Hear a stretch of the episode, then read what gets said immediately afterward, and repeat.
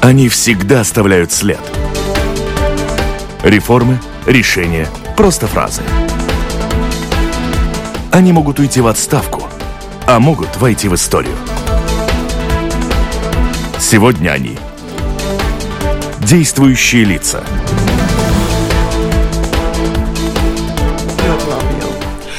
День. О важнейших культурных событиях в стране и за рубежом говорим сегодня в программе «Действующие лица» с министром культуры Дацей Мелбарде. Добрый день. Labdien. Labdien. У микрофона и автоведущая программы Валентина Артеменко. В студии вместе со мной работают журналисты Элина Чуянова из газеты «Вести сегодня» и Атис Розенталс из газеты «Диена». Чем знаменателен нынешний год в вашей сфере? Проблемы и радости. Jā, paldies. Uh, Mm, nu, kultūras nozare, uh, nozare vadīt vienmēr ir ļoti interesanti, uh, jo no vienas puses darbs ir uh, piepildīts ar ļoti daudz pozitīvām emocijām, jo kultūras ministram iznāk daudz redzēt un piedzīvot kultūras sasniegums, tos priekus un lepnumu mirkļus, kas, kas ir saistīti ar Latvijas kultūru, bet vienlaikus kultūras nozare ir tā, par kuru arī ir ministram daudz jācīnās un jāsaskars ikdienā ar daudz stereotipiem par kultūru, par to, cik kultūra maksā vai kā kultūra varētu iztikt vai neiztikt. Nozīmīgākās prioritātes šobrīd ir saistītas ar pedagoģu atalgojumu kultūra izglītībā. Tas, varētu teikt, ir šobrīd tas galvenais jautājums, kas atrodas uz mana darba galda. Otrs būtisks jautājums, pie kuras šobrīd aktuāls. Strādāju, ir saistīts Latvijas valsts simtgadus programmas sagatavošanu, jo šobrīd mēs liekam kopā visu pasākumu plānu, uh, kas vienlaikus ar valsts budžetu uh, uh, ir jāapstiprina.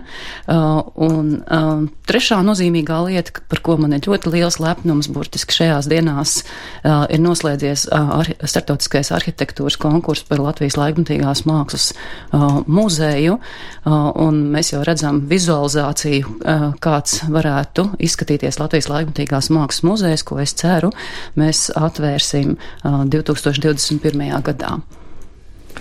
Я слушателям а, еще раз э, подчеркну, что с министром говорим билингвально. Даца Мелбард, представитель национального объединения, отвечает на наш вопрос по-латышски, задаем ему вопросы по-русски, поэтому два слова из того, что э, сказал, наши слушатели все понимают, но все-таки главные моменты я обозначу, которые министр выделил в ответ на вопрос, что же самое главное в сфере культуры на сегодняшний день. Это, во-первых, большая радость работать в этой сфере, потому что видишь много интересного чудесного, прекрасного, того, чего каждый день из нас не все видят то, что творят э, в Латвии люди. И в то же время это большая проблема, потому что существует стереотип, а вот получить деньги на проведение культурных мероприятий, для этого надо много поработать, чтобы доказать тем, кто деньгами распоряжается. И вот в связи с этим, можно сказать, связанный второй очень важный момент на столе у министра сегодня на первом месте заботы об оплате педагогов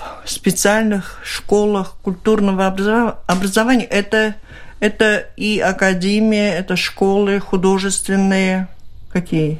Muzikāļi. Kultūra, kultūra izglītības sistēma Latvijā ir attīstīta vairāku gadu garumā ļoti plaša un sazarota. Tā faktiski aptver visu Latviju un ar savu kultūra izglītības sistēmu mēs patiesi esam pasaulē unikāli un daudzi speciālisti tieši mākslas izglītībā ļoti augstu vērtē Latvijas modeli un uzskata, ka tas ir tas, ko vajadzētu tiekties, ka tas ir tāds parauga modelis.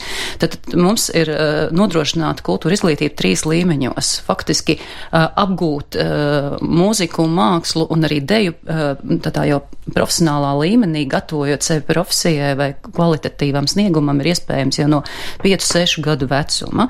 Uh, un mūzikas mākslas skolas aptver visu Latviju. Faktiski tā iespēja ieraudzīt jauno talantu Латвия uh, mums ir uh, ну, diezgan augста. Слушайте, а нельзя по этому поводу сказать, что э, это одно из тех позитивных наследий советского периода? Периода нет, потому что в то время этому уделялось много внимания и удалось сохранить es gribu teikt, ka tas ir, man liekas, ļoti saistīts kaut kādā veidā ar mūsu īpašo mentalitāti, jo mūsu attieksme uh, pret mākslu, kultūru, īpaši mūziku, vienmēr ir bijusi īpaša, un tā ir noteikti daudz garākas tradīcijas. Uh, padomu laiks, acīm redzot, bija tas, kas deva da iespēju daudz ko institucionalizēt, uh, un uh, šobrīd mums ir saglabājusies tā tiešām kā tāda institucionāla sistēma. Сколько школ, сколько педагогов, сколько mm -hmm. в вашем видении, это и школы средние, вы сказали, mm -hmm. и специальные, и высшее образование. Tad, tad uh, profesionālā ievirzē, kas ir uh, mūzikas mākslas un atsevišķi arī deju skolas, mums ir apmēram 150 skolas visā Latvijā, uh, gan pašvaldības skolas, gan arī dažas uh, privātās skolas. Uh, tad mums ir 14 valsts skolas vidējam profesionālajam līmenim un divas pašvaldību vidējās profesionālās skolas. Un uh, augstākajā līmenī mums ir trīs augstskolas un pie vienas no augstskolām, kas ir Latvijas kultūras akadēmija, darbojas arī Latvijas kultūras uh, koledža, uh, kur, pēc kuras ir ļoti liels uh, pieprasījums un kur arī daudz maksas studenti uh, piesakās un kas arī kultūra izglītības jomā daudz strādā. Проблема, которая, которая тут и появилась в связи с этим, в связи с оплатой учителей в этих школах, я правильно понимаю, что сегодня перед вами, в отличие от министра образования, стоит задача не просто повысить попытаться повысить зарплату учителям, а речь идет о том, что сегодня Министерство культуры будет в ответе за оплату их труда с нуля, что называется. Nē, šobrīd kultūras ministrijas budžetā jau ir atalgojums kultūra izglītības pedagogiem visiem visos šajos līmeņos. Уже tas, было? Šobrīd ir jau, un tas veidot. A, tas bija, tas было, ir, ir, вот ir, ir, ne, ir šobrīd jau. Mm -hmm. tad, tad tas jau šobrīd veido vienu trešo daļu no visa kopējā kultūras budžeta. Uh, bet uh, ir ļoti svarīgi, ka mēs ejam kopsolī ar visiem. Eh, ar, ar, ar kopējo eh, pedagoģu reformu. Un, protams, ka eh, tajā brīdī, kad tiek plānot, al, plānots algas paaugstinājums pedagogiem vispār izglītojošās mhm. skolās -hmm. vai, vai citās profesionālajās skolās, ir svarīgi, ka paralēli tas tiek darīts arī kultūra izglītības jomā. Un, protams, ka ir ārkārtīgi svarīgi risināt arī jautājumu par atalgojumu augstskolās, jo šobrīd faktiski veidojas situācija, ja īstenotu um, reformu tikai vispār izglītojošās skolās, tad sanāktu, ka vispār vispār izglītojošās skolās pedagogi, kas ir labi noslogoti, saņemtu divreiz vairāk kā, kā viens otrs uh, lektors uh, akadēmijās. Līdz ar to, ну, kādā вейда tad ievilināt jaunus специалистов. Ну, то есть я, видимо, заблуждалась, да, когда думала, что правительство решило переложить на плечи Министерства культуры и обязать обеспечить оплату труда в этих школах. Все это уже было, просто перед вами та же проблема, что и перед министром образования повысить эти зарплаты. Jā, precīzi. Угу.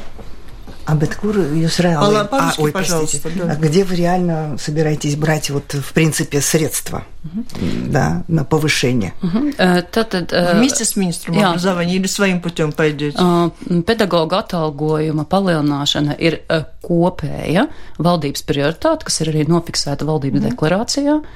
Līdz ar to šī reforma jāizteno kā ir vienots veselums, un savā ziņā visai valdībai ir jāuzņem solidāra atbildība, kā nu, šo reformu tad īstenot visos līmeņos, aptverot visus pedagogus. Tad jautājums par, jautājums par um, pedagoģu atalgojumu ir jārisina tagad uh, jūnija mēnesī. Faktiski līdz jūnija beigām uh, ir jābūt skaidram uh, uh, par to, ar kādu modeli mēs ejam uz priekšu un kā secīgi šis modelis tiek ieviest dzīvē. Vai mēs to varam ieviest uh, jau 2017. gadā, vai finanšu līdzekļi mums to atļauj, uh, vai arī mēs saci, secīgi sadalām uh, šī modeļa ieviešanu, nu, teiksim, divos gados vai, vai trīs gados. Tā tā ir faktiski diskusija diskusija, eh, kas ir jāizteno eh, kopā ar finanšu ministriju, kopā ar pārējiem ministriem, jo, protams, ka šī budžeta veidošana ir jāredz arī kā veselums, eh, nešaubīgi ir arī citas prioritātes, kas mums ir jāīsteno 17. gadā. Un tad, Но tad я поняла, что придете к решению совместному в правительстве уже до конца июня будет решено повышать ли зарплаты и насколько, или всем вместе в школах, в том числе музыкальных, художественных и обычных, то есть два министра или у кого-то приоритет. Потому что там профсоюз учителей, он такой более активный. С вашей стороны не слышно ничего. Mm -hmm. Droši vien, ka tā nevarētu teikt, ka visi diezgan aktīvi savas intereses saistāv arī uh, um, kultūra izglītības pedagogi ir bijuši pie ministra kabineta un parādījuši, ko nozīmē šķēr, šķērsām spēlēt, kas acīm redzot uh, ir jāizlēmi. Ir uh, tad, tad pirmkārt, kāda ir kopējā reforma, Tas ir punkts viens, par ko jāvienojās. Un tad atbilstoši tam, kāds ir finanšu iespējas, vai šī reforma tiek īstenota viena gada laikā vai divu gadu laikā. Uh, uh, ja tas ir divu gadu laikā, tad ir jābūt ļoti skaidram grafikam, uh, kā kopumā šī reforma tiek ieviesta dzīvē. Bet ir eh, ļoti svarīgi, ka lēmums par visu reformu tiek pieņemts jau šobrīd, lai skolotāji ļoti skaidri redz, kā šī kopējā vīzija mhm. uh, tiek uh, ieviesta dzīvē un kurā brīdī kād, kādas soļi tiek īstenot. У школ обычных в регионах Латвии есть одна проблема. Люди уезжают и не хватает учеников, и нередко школу приходится закрывать из-за нехватки. А что касается художественных школ, там есть такая проблема? problēma? Nē, mums absolūti nav šī problēma. Neskatoties uz to, ka demografiskā situācija ir lejupslīdi, pēc kultūra izglītības pieprasījums aug katru gadu par tūkstots audzēkņiem. Faktiski mums ir tāda situācija, ka finansējums nespēja augt līdz, un līdz šīs vasaras beigām kultūras ministrijai ir jāsagatavo tas, ko sauc par nacionālo pasūtījumu. Mums ir jāsagatavo ļoti skaidri no, no valsts puses definēts, cik daudz uh, valsts pēc kādiem aprēķiniem uh, ir gatava apmaksāt bērnus un jauniešus культуры изглитива. Но мы говорили о том, что художественная школа нередко это средняя школа. Это школа, в которой дается образование и по всем прочим предметам. То есть да. это возможно какой-то процесс тогда объединения той школы, где учеников нет, с той музыкальной, в которой ученики есть, и где тоже дают среднее образование. Profesionālajā vidējā izglītībā kultūras ministrija īsteno skolu apvienošanu, eh, lai iegūtu eh, kompetenci centra statusu. Eh, šobrīd notiek ap, apvienošana Liepājā, kur tiks izveidots vienots profesionālās kompetences centrs, lai šī skola varētu tālāk jau pretendēt uz Eiropas fondu līdzekļiem, bet vienlaikus nešaubīgi šī te apvienošanās dod iespēju starp nozariskāk studentiem strādāt un tādā veidā nu, arī iegūt prasmes, ar ko viņi ir daudz elastīgāki, mobilāki darba tirgu. Otra reforma, kas mums stāv priekšā, ir saistīta ar Rozentāļu skolas, mākslas vidusskolas un Doma kurskolas apvienošanos, un te ir interesants gadījums, ka šīs skolas pašas uh, viena otru atrada un nolēma, ka viņas vēlas turpmāk darboties kopā. Uh, te, protams, ir ļoti svarīgi arī apvienojot viņas zem viena administratīvā jumta saglabāt šo skolu zīmolus, un tas ir tas, ko mēs arī uh, risinām, kādā veidā nu, šo, šo skolu atpazīstamība tie, tiek saglabāta, jā. Bet tai pašā laikā izveidot vienu kopīgu administrāciju, nu, iegūstot juridisko statusu kompetenci kompetenci centrs vienlaikus arī iegūstot iespējas pretendēt uz Eiropas fondu finansējumu, lai sakārtotu materiālu tehnisko bāzi, pilnveidotu savu inf infrastruktūru un tā tālāk. Jā, уже в этом году уже объедините дома сколы. Jā, jā, šajā gadā. Skola, šajā gadā, skola. Jā, šajā gadā ir plānota arī šī apvienošana. Коллеги. Если мы говорим о регионах не только как э, место, где учатся, где вообще кто-то что-то хочет из культуры, какие возможности Министерства культуры финансировать э, те мероприятия, какие-то очень важные мероприятия, которые происходят в регионах, и насколько это все-таки на самоуправлении? Mm -hmm. Tātad ir izveidoti vairāk finanšu instrumentu, ar kuru palīdzību mēs atbalstam reģionus. Pirmkārt, mēs tikko runājām par pedagoģu atalgojumu mūzikas mākslas skolās, un te jāsaprot, ka mūzikas mākslas skolas nav tikai nu, vieta mācībām. Mūzikas mākslas skola e, ir arī tādi sava veida mākslas, mūzikas, kultūras centri, kas piedāvā arī uzreiz um, nu, pakalpojumi, tā varētu mo moderni teikt, arī vietējām pašvaldībām. Uh, tad faktiski Latvijā darbojas tas, eh, ko pazīst lielākajā daļā Eiropas eh, kā eh, nu, visprogresīvāko finanšu instrumentu, tas ir kultūras fonds, mums tas saucās Latvijas valsts kultūra kapitāla fonds, kura finansējums ir pēdējo trīs gadu laikā kā būtiski audzēt. Šobrīd ir vairāk kā 9 miljoni.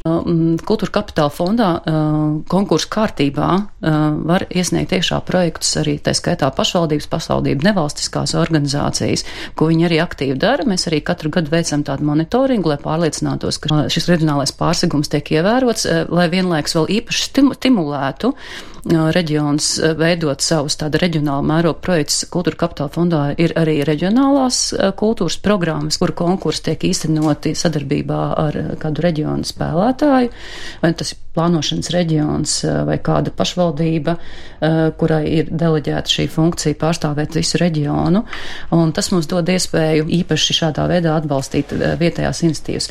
Plus vēl ir vairākas arī mēģi programmas, kā piemēram mēs zinām, ka pēdējo divu gadu laikā ir um, reģionos izveidoti jauni laikmetīgi uh, multifunkcionāli kultūras centri, kā Rotko laikmetīgās mākslas centrs, Vidzemes koncerta zāle, mm. Rezeknas koncerta zāle, Liepājas koncerta zāle, un uh, ir izveidota uh, atsevišķa mēģi programma kultūra kapitāla fondā, uh, kur iespējams tieši šiem te jaunizveidotajiem centriem sniegt savus projektus, uh, lai iegūtu atbalstu jau gada, gada garumā īstenojumai kultūras uh, programmai.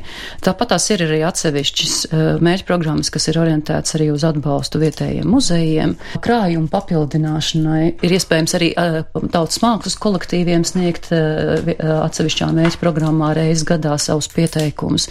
Tā kā ir vairāk šīs te Вы так много рассказали о, о том, как поддерживается культура, музыкальная, художественная школы, и не только в регионах. Рига-то не забыта, и что касается концертного зала в Риге, это вообще возможно? Наша перспектива такая есть? Mm. Jā, šobrīd kultūras ministrija uh, arī konsultējoties sadarbojoties ar Rīgas pašvaldību, strādā pie eh, jautājuma par Nacionālas koncerta zāles izveidu Rīgā, jo nešaubīgi, lai mēs varētu uzskatīt mūsu kultūras infrastruktūru, nacionālo kultūras infrastruktūru par pilnīgu, Nacionālā koncerta zāle ir, eh, tā teikt, obligāti nepieciešams nosacījums. Mēs esam faktiski iestrādājuši iespējas eh, Eiropas fondu programmā izmantot līdzekļus šādas koncertzāles attīstībai, kas ir jā, jāredz kontekstā ar, arī ar multifunkcionālu centra attīstības ideju, proti ir svarīgi, ka top centrs, kas dod iespēju arī organizēt startautiskas konferences, un tad faktiski šāda centra izveida, kur zem viena jumta ir gan šis startautiskais konferenču centrs, gan koncertzāle. Kad? Tā, šobrīd mēs gatavojam informatīvo ziņojumu uz valdību, lai vienotos par iespējamo modeli, ar kuru mēs ejam uz priekšu. Kultūras ministrija no savas puses piedāvās vairākus scenārijus. Viens ir tas mans nosauktais scenārijs par multifunkcionālu centru, kur mums arī ir iespējas izmantot Eiropas fondu finansējumu. Otrs, protams, scenārijs ir saistīts ar, ar Rīgas domas piedāvāto kongresnam pārbūvi. Un trešais, kas mums šķiet ir pareizi, joprojām likt galdā piedāvājumu par par atsevišķu stāvošu koncertu zāli, kas eh, acīm redzot ir īstenojami vienīgi tad ar valsts līdzekļiem. Tad mēs visus šos scenārijus liekam galdā un eh, atkarībā no tā, kādu tad eh, virzienu valdība izvēlas, mēs ejam tālāk uz priekšu. Bet es domāju, ka nu, visdrīzāk mums būsim ļoti pragmatiski un tas Eiropas fondu virziens ir tas, ar ko visātrāk var īstenot šobrīd koncertu zāles проекту. Госпожа министра, насколько просчитан экономический эффект от э, построения этого зала? Насколько мне известно, например, Большая гильдия редко бывает заполнен зал на симфонических концертах. Для поп-концертов есть арена Рига. То есть э, в чем необходимость построения такого зала? Tas, kas mums ir jāatzīst, ka Rīgā nav nevienas labas kvalitātes koncerts. Tā pašā laikā Latvijā ir izcili mākslinieki un izcili mākslinieckie kolektīvi, piemēram, abi kori, kas mums ir gan Latvija, gan akadēmiskais kors Latvija, gan radio koris. Mums ir izcili izpildītāji mākslinieki, gan akadēmiskajā jomā, gan arī, protams, mūzikā. Un mēs faktiski viņus, viņu, viņu, viņu sniegumu kvalitatīvi Rīgā nevaram izbaudīt. Jā, mēs varam tagad doties labi uz Liepāju, mēs varam doties uz Rēzekni, bet mums ir jāatzīst, ka mums tomēr lielākie visi šie kolektīvi atrodas Rīgā un te ir viņu pamatu darba vietas.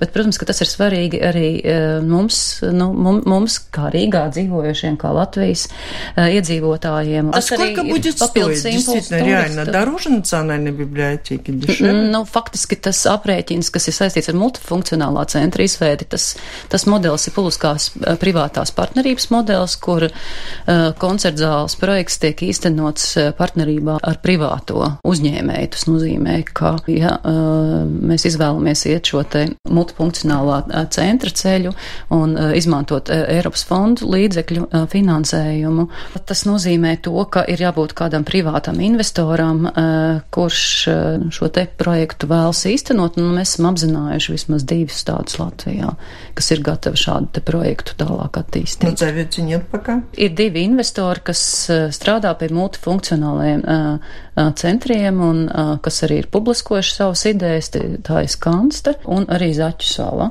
Bet mēs neizslēdzām, ka var parādīties vēl uh, kādi, kādas, kādas идеjas. А не получится ли так, как с Латвийской национальной библиотекой? В принципе, это здание стоит пустым достаточно, да, если, если не говорить о симпозиумах, о каких-то встречах, конференциях, там посещаемость очень низкая.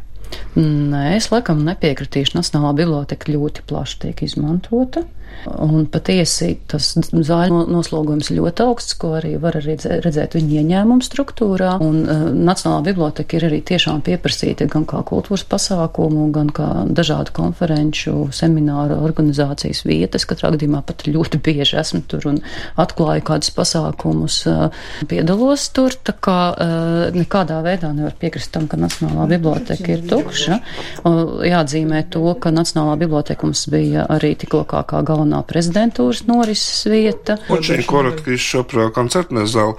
То, что я слышал, есть опасения, что вот когда закончится договор с инвестором через какое-то время, э, то этот инвестор может передумать и сказать, что вот эту концертный зал использовать в каких-то других целях или спросить э, какие-то еще дополнительные деньги от государства. Есть ли в этом модели уже заключено то, что не будет какого-то через 20, 30, 50 lет ситуации, когда инвестор скажет, это наше, вы, вы тут не можете уже заходить. Mm -hmm. Tad, ejot priekšā publiskās privātās partnerības piedāvājumi, faktiski mums ir divi virzieni, kā, kādu, kādu mēs liksim priekšā valdībai. Pirmais virziens ir līgumā precīzi tiek iestrādāta uh, privātā investora atbildība uh, attiecībā uz to, ja viņš saņem Eiropas fondu finansējumu, kas viņam no savas puses ir jāgarantē, tad valstī, cik dienas gadā un cik ilgi iespēja eh, organizēt tur koncertu. Tas ir viens variants. Un otrs variants, kas, ko mēs visvairāk aizstāvēsim, ir, ir variants, ka uh, valsts koncertu zāles daļu izpērk pamazām. Un kon, tieši pati koncerta zāle uh, nonāk valsts apsaimniekošanā. Nu, manuprāt, tas, ir, tas, tas būtu tas pareizais. Это все будет еще не скоро. А тут Латвийский музей современного искусства, вот вы отметили в самом начале, что одно из важнейших событий, во всех случаях, последних дней, это то, что есть уже победитель конкурса на создание этого э, музея. Но вначале сделаем небольшую паузу. Напомню, вы слушаете программу «Действующие лица». В ней сегодня принимает участие министр культуры Датси Мелбарде. И вопросы задают журналисты Атис Розенталс из газеты «Дин» и Элина Чуянова из газеты «Вести сегодня». Продолжение. Итак, по этому конкурсу? Один вопрос все-таки есть. Вот когда была, э, была эта дискуссия насчет того, что избранные в основном, ну, только иностранные архитекторы, то часть латышских архитекторов все-таки немножко обиделась, сказала, почему так. И сейчас они, наверное, будут первыми, которые будут критиковать э, это решение. Почему мы э, ориентируемся на иностранных архитекторов, когда вот есть вопрос об этих больших объектах. Наверное, это будет и насчет koncertnā zāle тоже возникать. Liekas, pirmā lieta, kas man jāprecizē, ir, ka projektu piedāvājumi tika gatavoti un iesniegti partnerībā ar latviešu arhitektiem. Tad visi piedāvājumi tapa partnerībā. Nu, un, eh, manuprāt, tas bija tas labākais risinājums, kas varēja būt, jo laikmatīgās mākslas muzejs eh, ir eh, nu, specifiska būve, kuras veidošanā tomēr bija pareizi piesaistīt starptautiskas atzītas kompānijas, kuras to kādreiz ir darījuši, jo tā jau nav tikai ārēji, tas nav tikai ārējais viedos. Ļoti svarīgi, lai ir pieredze, kā arī iekštālpu veidota. Šajā ziņā tā, tā doma bija tāda, ka tiek piesaistīts starptautiskas atzītas kompānijas, kuras to ir darījuši, kurām ir pieredze, bet lai lai būtu arī šīs lokālā specifika ņemta vērā un arī uh, vietējie arhitekti iegūtu no šī procesa, uh, tika izvēlēta šis part šī partnerības pieeja. Izvēlētās startautiskās kompānijas satikās ar arhitektiem, vietējiem arhitektiem, kas izteica vēlmi šajā partnerībā strādāt. Uh, tika izveidotas septiņas šīs te komandas, un tad šīs septiņas komandas arī šādā te partnerībā šos priekšlikumus radīja. Un, manuprāt, uh, tie paši projekti un projekta prezentācija ļoti skaidri parādīja to, ka tā partnerība ir bijusi pēc būtības jo ļoti labi varēja redzēt eh, šajos projektos mūsu arhitektu pienesumu. Tādā ziņā es gribu teikt, ka konkurss noteikti bija ieguvums arī tādas nu, jaunas uh, sadarbības formas uh, измēģināšanai. Ну, раз ты задал вопрос, то, наверное, знает, архитекторы все же недовольны этим принципом латвийские. Es nezinu, man šķiet, ka tieši pēc tam, kad noslēdzās jau šis konkurss un, un, un, un bija iespēja arī publiski sekot līdz gan tieši saistē, gan arī mm, arhitektu arhitektūras fakultātē, Tehniskajā universitātē, pašai konkursu norisei un prezentācijām, ka daudz ieraudzīja tos ieguvumus, un es ne, neesmu šobrīd publiskajā telpā tādu, tādu lielu protestu dzirdējuši, bet vienmēr būs kāds, kas ar kaut ko neapmierinās. Tas ir diezgan нормально. Поднимем другую тему интеграции общества. Теперь как бы эта проблема легла тоже на ваши плечи хрупкие, да. Как вы оцениваете вообще уровень интеграции э, обществе латвийском? Pirmā lieta, ko es gribu teikt, ka kultūras ministrija par sabiedrības integrāciju atbild no 2011. gada, kad tika apstiprināts valdībā nu, šobrīd spēkā esošās integrācijas, identitātes un sabiedrības saliedētības politikas pamatnostādnes, un pagājušo gadu mēs veltījām tam, lai vērtētu tieši jau nu, šīs te integrācijas politikas progresu. Tā kā mēs arī diezgan balstoties uz vairākiem pētījumiem varam runāt par to, kas mums ir izdevies un, un, un pie kā vēl ir jāpiestrādā. Nu, pirmā lieta, ko mēs redzam, ka uh, kopumā attiecībā uz latviešu valodas pozīcijām kas ir nozīmīgs sabiedrības integrācijas jautājums, ir vērojams tomēr nu, tāds eh, nu, progress. Nu, pirmā lieta, ko mēs redzam, ka cilvēki, mazākuma tautību pārstāvi, viņus aptaujā par to, kā viņi kopumā vērtē savas valodas zināšanas, tie ir vairāk kā 90%. Tas nozīmē, ka, nu, ka kopumā ļoti būtiski ir mainījusies eh, šī proporcija, jo vēl 2000. gadā tie bija puse, kas tikai teica, ka viņi kopumā uzskata, ka mums ir labas. Tad, tad šobrīd tas ir mainījies. Tāpat tās arī pamazām mainās tā proporcija informāciju par praktisko lietošanu. Jautājums ir tālāk par um, attieksmi pret valstu kopumā. Šeit mēs arī redzam vairākus tādus pozitīvus iezīmes. Ja mēs salīdzinām 2009. gadu, 2014. gadu, uh, tad uz jautājumu, vai tu lepojies, ka esi Latvijas pilsonis, mēs šeit redzam arī kāpumu. Ja, ja 9. gadā tie bija 35%, kas teica, ka viņi lepojās ar to, ka ir Latvijas uh, pilsoņi un iedzīvotāji, tad, tad šobrīd tie ir 58. Tāpat 64% aptaujāto mazākumu tautību saka, ka viņi sev uzskata uzskata par Latvijas patriotiem. Jā, bet tā pašā laikā mums, protams, ir jāatzīst. Jā, tā, tā, tā pašā laikā jāatzīst, ka mums ir arī lietas, kas virzās ļoti lēnu. Un, protams, pirmā lieta ir ļoti lēnais naturalizācijas process, par ko regulāri Latvijā notiek diskusija, kāpēc tas virzās tik lēnu. Eh, neskatoties uz to, ka 20 gadu laikā, tātad no 730 tūkstošiem mēs esam nonākuši pie kaut kur pie 260 tūkstošiem, ja, tomēr jāatzīst, ka tas 260 60 tūkstoši ir ļoti liels skaits vēl. Kas ir tā galvenā problēma? Protams, tās, tas ir jautājums par to uh, naturalizācijas kārtību, likt vai nelikt eksāmenu. Viena daļa pasaka, ka viņiem nepatīk, kad ir šis eksāmens jākārto, ka, kad nepatīk, ka tiek prasīt šīs vēstures zināšanas, uh, latviešu valodas zināšanas. Kāds saka, ka viņam ir izdevīgi būt ar šo te, nu, iespējams, Krievijas federācijas pasi, jo tas viņam atvieglo uh, kaut kādu pārvietošanos, acīm redzot pie radiem vai biznesa jautājums risināt. Kāds saka, ka viņš principā nevēlās šos jautājumus risināt. Tie iemesli ir ļoti dažādi. Un, protams, tas, kas mums jāaptur šeit prātā, ka integrācija vienmēr ir divpusējs process. Tas ir lētājums arī, protams, par pamatnācijas gatavību un spēju rosināt uh, citautiešus uh, šajā gadījumā integrēties uh, vidē, jo man liekas, ka tas, ko pamatnācijai vajadzētu vairāk domāt, ir kā mēs paši publiskajā telpā lepojamies ar savu pilsonību, ar savu valsti un radam šo te vēlmi cilvēkiem uh, nu, kļūt par Latvijas patriotiem un uh, no sirds iegūt šo te pilsonību. Из этого следует мой следующий вопрос. Сейчас 6 шестой раз подряд, шестой год подряд прошли с успехом Дни русской культуры в Латвии. Это восстановленная традиция Первой Республики. И, заметим, все эти дни всегда проходят э, без всякой поддержки со стороны государства. Но самое интересное, что на все приглашения официальные лица Министерства культуры и других инстанций никогда не отвечали своим присутствием. Более того, никогда не присылали приветственного слова даже. А почему так? Ведь integrācija ir двусторонний процess. Mm -hmm. nu, es gribu teikt, ka mazākumu tautību pasākumi ir nešaubīgi kultūras ministrijas dienas kārtībā, un mums ir vairākas tradīcijas, kuras mēs īstenojam. Tūlīt patās mums jūlijas sākumā būs mazākumu tautību festivāls Daugopilī, kur piedalās ļoti daudz un dažādas mazākumu tautības. Tāpat tās kultūras ministrija īsteno atbalstu programmu mazākumu tautību nevalstiskajām organizācijām reģionos. Vairāki atbalsta instrumenti eksistē. Mūsu Nacionālais kultūras centrs ļoti aktīvi strādā ar mazākumu tautībām un mazākumu tautību mākslinieckajiem kolektīviem, palīdzot tiem iesaistīties dziesmu un deju svētku tradīcijā. Visiem pasākumiem, uz kuriem es pati tieku un redzu tiešām pievienoto vērtību, mhm. piedalīties. Es tiešām arī mēģinu piedalīties, un arī tūlīt tās braukšu uz mazākumu tautību festivālu. Arī pagājušā vasarā es biju mazākumu tautību festivālā, kuram arī sekoja nometne.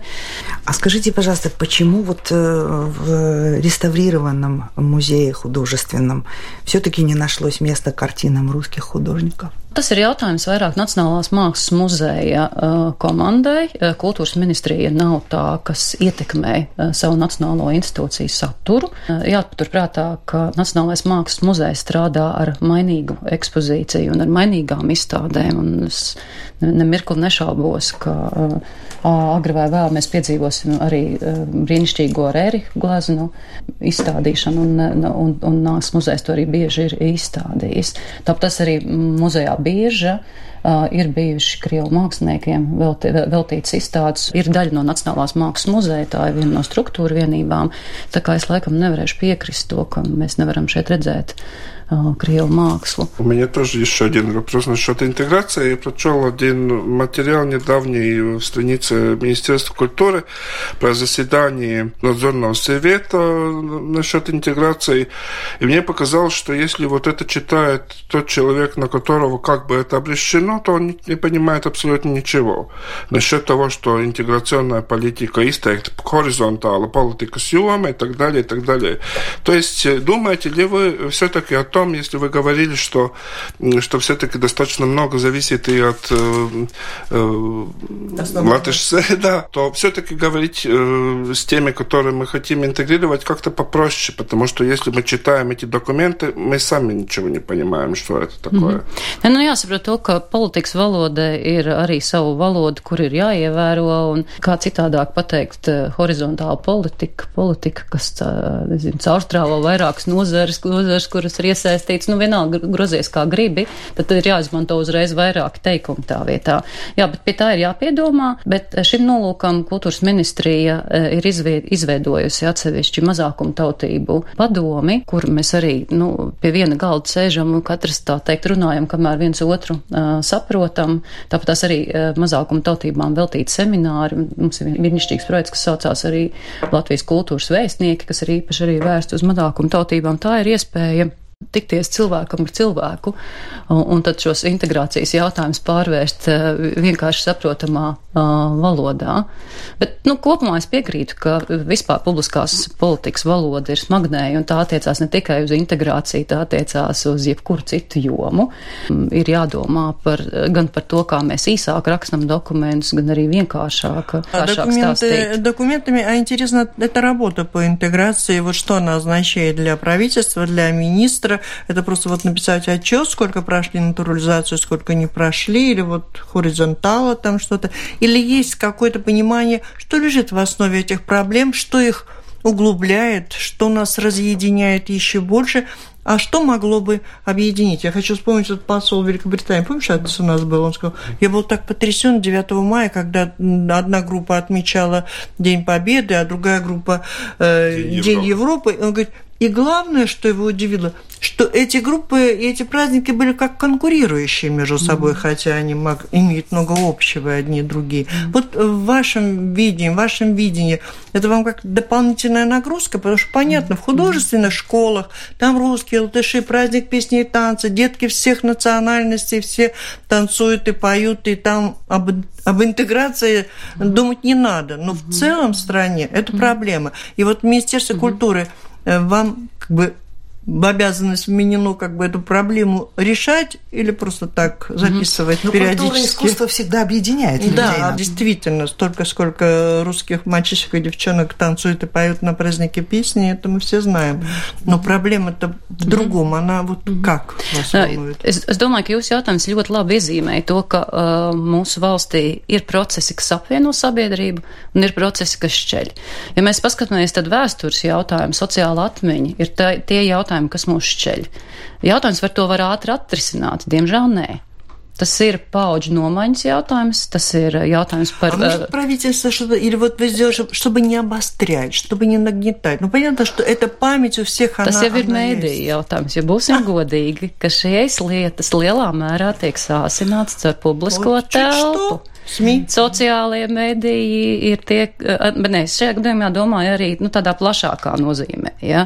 Tas faktiski, tas, ko mēs redzam, ka, nu, ar, ar šis jaunais fenomens sociālais medijs, kas ātri fiks ienāk katra telefonā, datorā, tam var būt gan šī te pozitīvā loma, tas var ātri apvienot cilvēkus kopīgās akcijās, kā mēs to piedzīvojam 4. maijā saistībā ar Baltā galdauts svētkiem, bet tā pašā laikā mēs redzam, ka arī šo, šo mēdīju var izmantot izmantot arī, lai mobilizētu ātri arī šīm tas, eh, nu, sabiedrības ceļošām aktivitātēm. Ir cilvēki, kas to nu, organizēti arī dara. Būsim godīgi. Atbilde ātram risinājumam nav.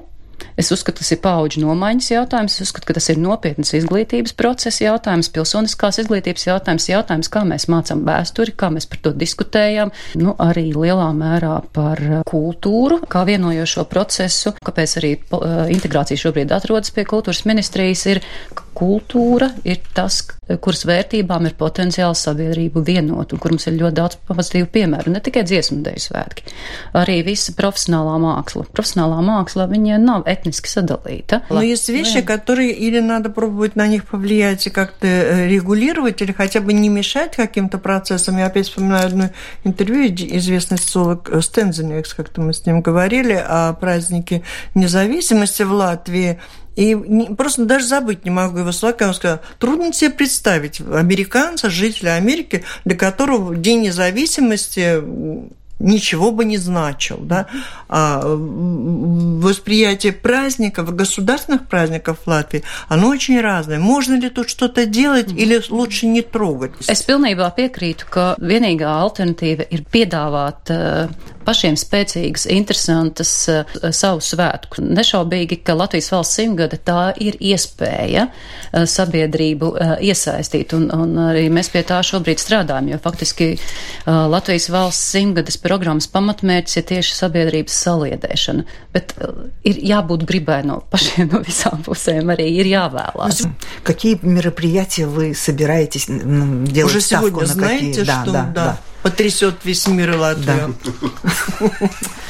Uh, jā, uh, Latvijas valsts simtgadus programmu mēs veidojam pieciem gadiem, no 17. gada līdz 21. gadam, tāpēc, ka, ja mēs tīri vēsturiski paskatāmies, tad daudziem notikumiem, kas ir bijuši saistīti ar, sagata, ar, ar Latvijas republikas proklamēšanas sagatavošanu, bija ļoti liela nozīme. Piemēram, 17. gadā mēs vinēsim Latgales kongresa simtgadi, šī pirmā Latgales kongresa sanākšana un šis te vēsturiskais lēmums, ka latgalieši grib kopā būt ar pārējiem pārējām uh, Latvijas uh, zemēm lielā mērā izšķīra to, kāda ir uh, Latvijas mums tagad šobrīd tagadne un kādas ir mūsu Latvijas robežas. Tāpat tās mēs ļoti maz zinām, kas notika 17. gada Valkā kad sanāca kopā šo te visu zemju pārstāvi un sagatavoja deklarāciju, kurā vienojās, ka Latvijai jābūt vienotai un autonomai. Es uh, ceru, ka visi tie svētki, ko mēs piedāvāsim, arī uh, apvienos, un, un, uh, un, jo, jo svētki ir veidot ar domu parādīt, ar ko mēs esam stipri, ar ko mēs varam lepoties, īpaši runājot par dažādu uh, mūsu Latvijas iedzīvotāju sasniegumiem, un, un šeit mēs varam skatīties visādā griezumā arī tā skaitā, kāda ir bijusi mazākuma tautība uh, loma, un tāpēc mēs arī šobrīd jau esam iesaistījuši mazākuma tautības, uh, jo pagājušā gadā novembrī mums bija atsevišķi mazākuma tautību fórums, kas bija veltīts tieši Latvijas valsts simtgadus svētkiem, kur mēs uzklausījām idejas, un mēs domāsim īpaši arī par šo aspektu. Mums radošajā padomē mazākuma tautību pārstāvi rīcības komitejā, bet daudz kas būs arī atkarīgs no pašu uh, darbošanās, jo šie ir svētki, kur mēs redzam pašus iedzīvotājus, viņu organizācijas, izglītības iestādes, nākot ar savām iniciatīvām un, un, un izsekot vēlmi vēlmi arī kaut ko pašiem darīt un dāvināt Latvijai. Šajā ziņā, man liekas, brīnišķīgs piemērs ir Daugavpils, kur pati kopiena ir sarosījusies, izveidojas nevalstisko organizāciju, kas ir veltīta simtgadēji, un, un, un viņa tas kopīgais projekts dāvana simtgadēji ar piemineklis saules mūžu Latvijai, kas ir Ojāra Feldberga telnieka veidots, ir, man liekas, ļoti brīnišķīgs piemērs, kā šīs vietējās kopienas apvienojot dažādu tautību cilvēkus var šobrīd nākt ar savām iniciatīvām un piedāvāt savus projektus. Проекtus. И, и завершение. Программа у нас с вами выходит в эфир 23 июня. Сегодня праздник Лига. Paša pozdravļiņa, mums spējot jau.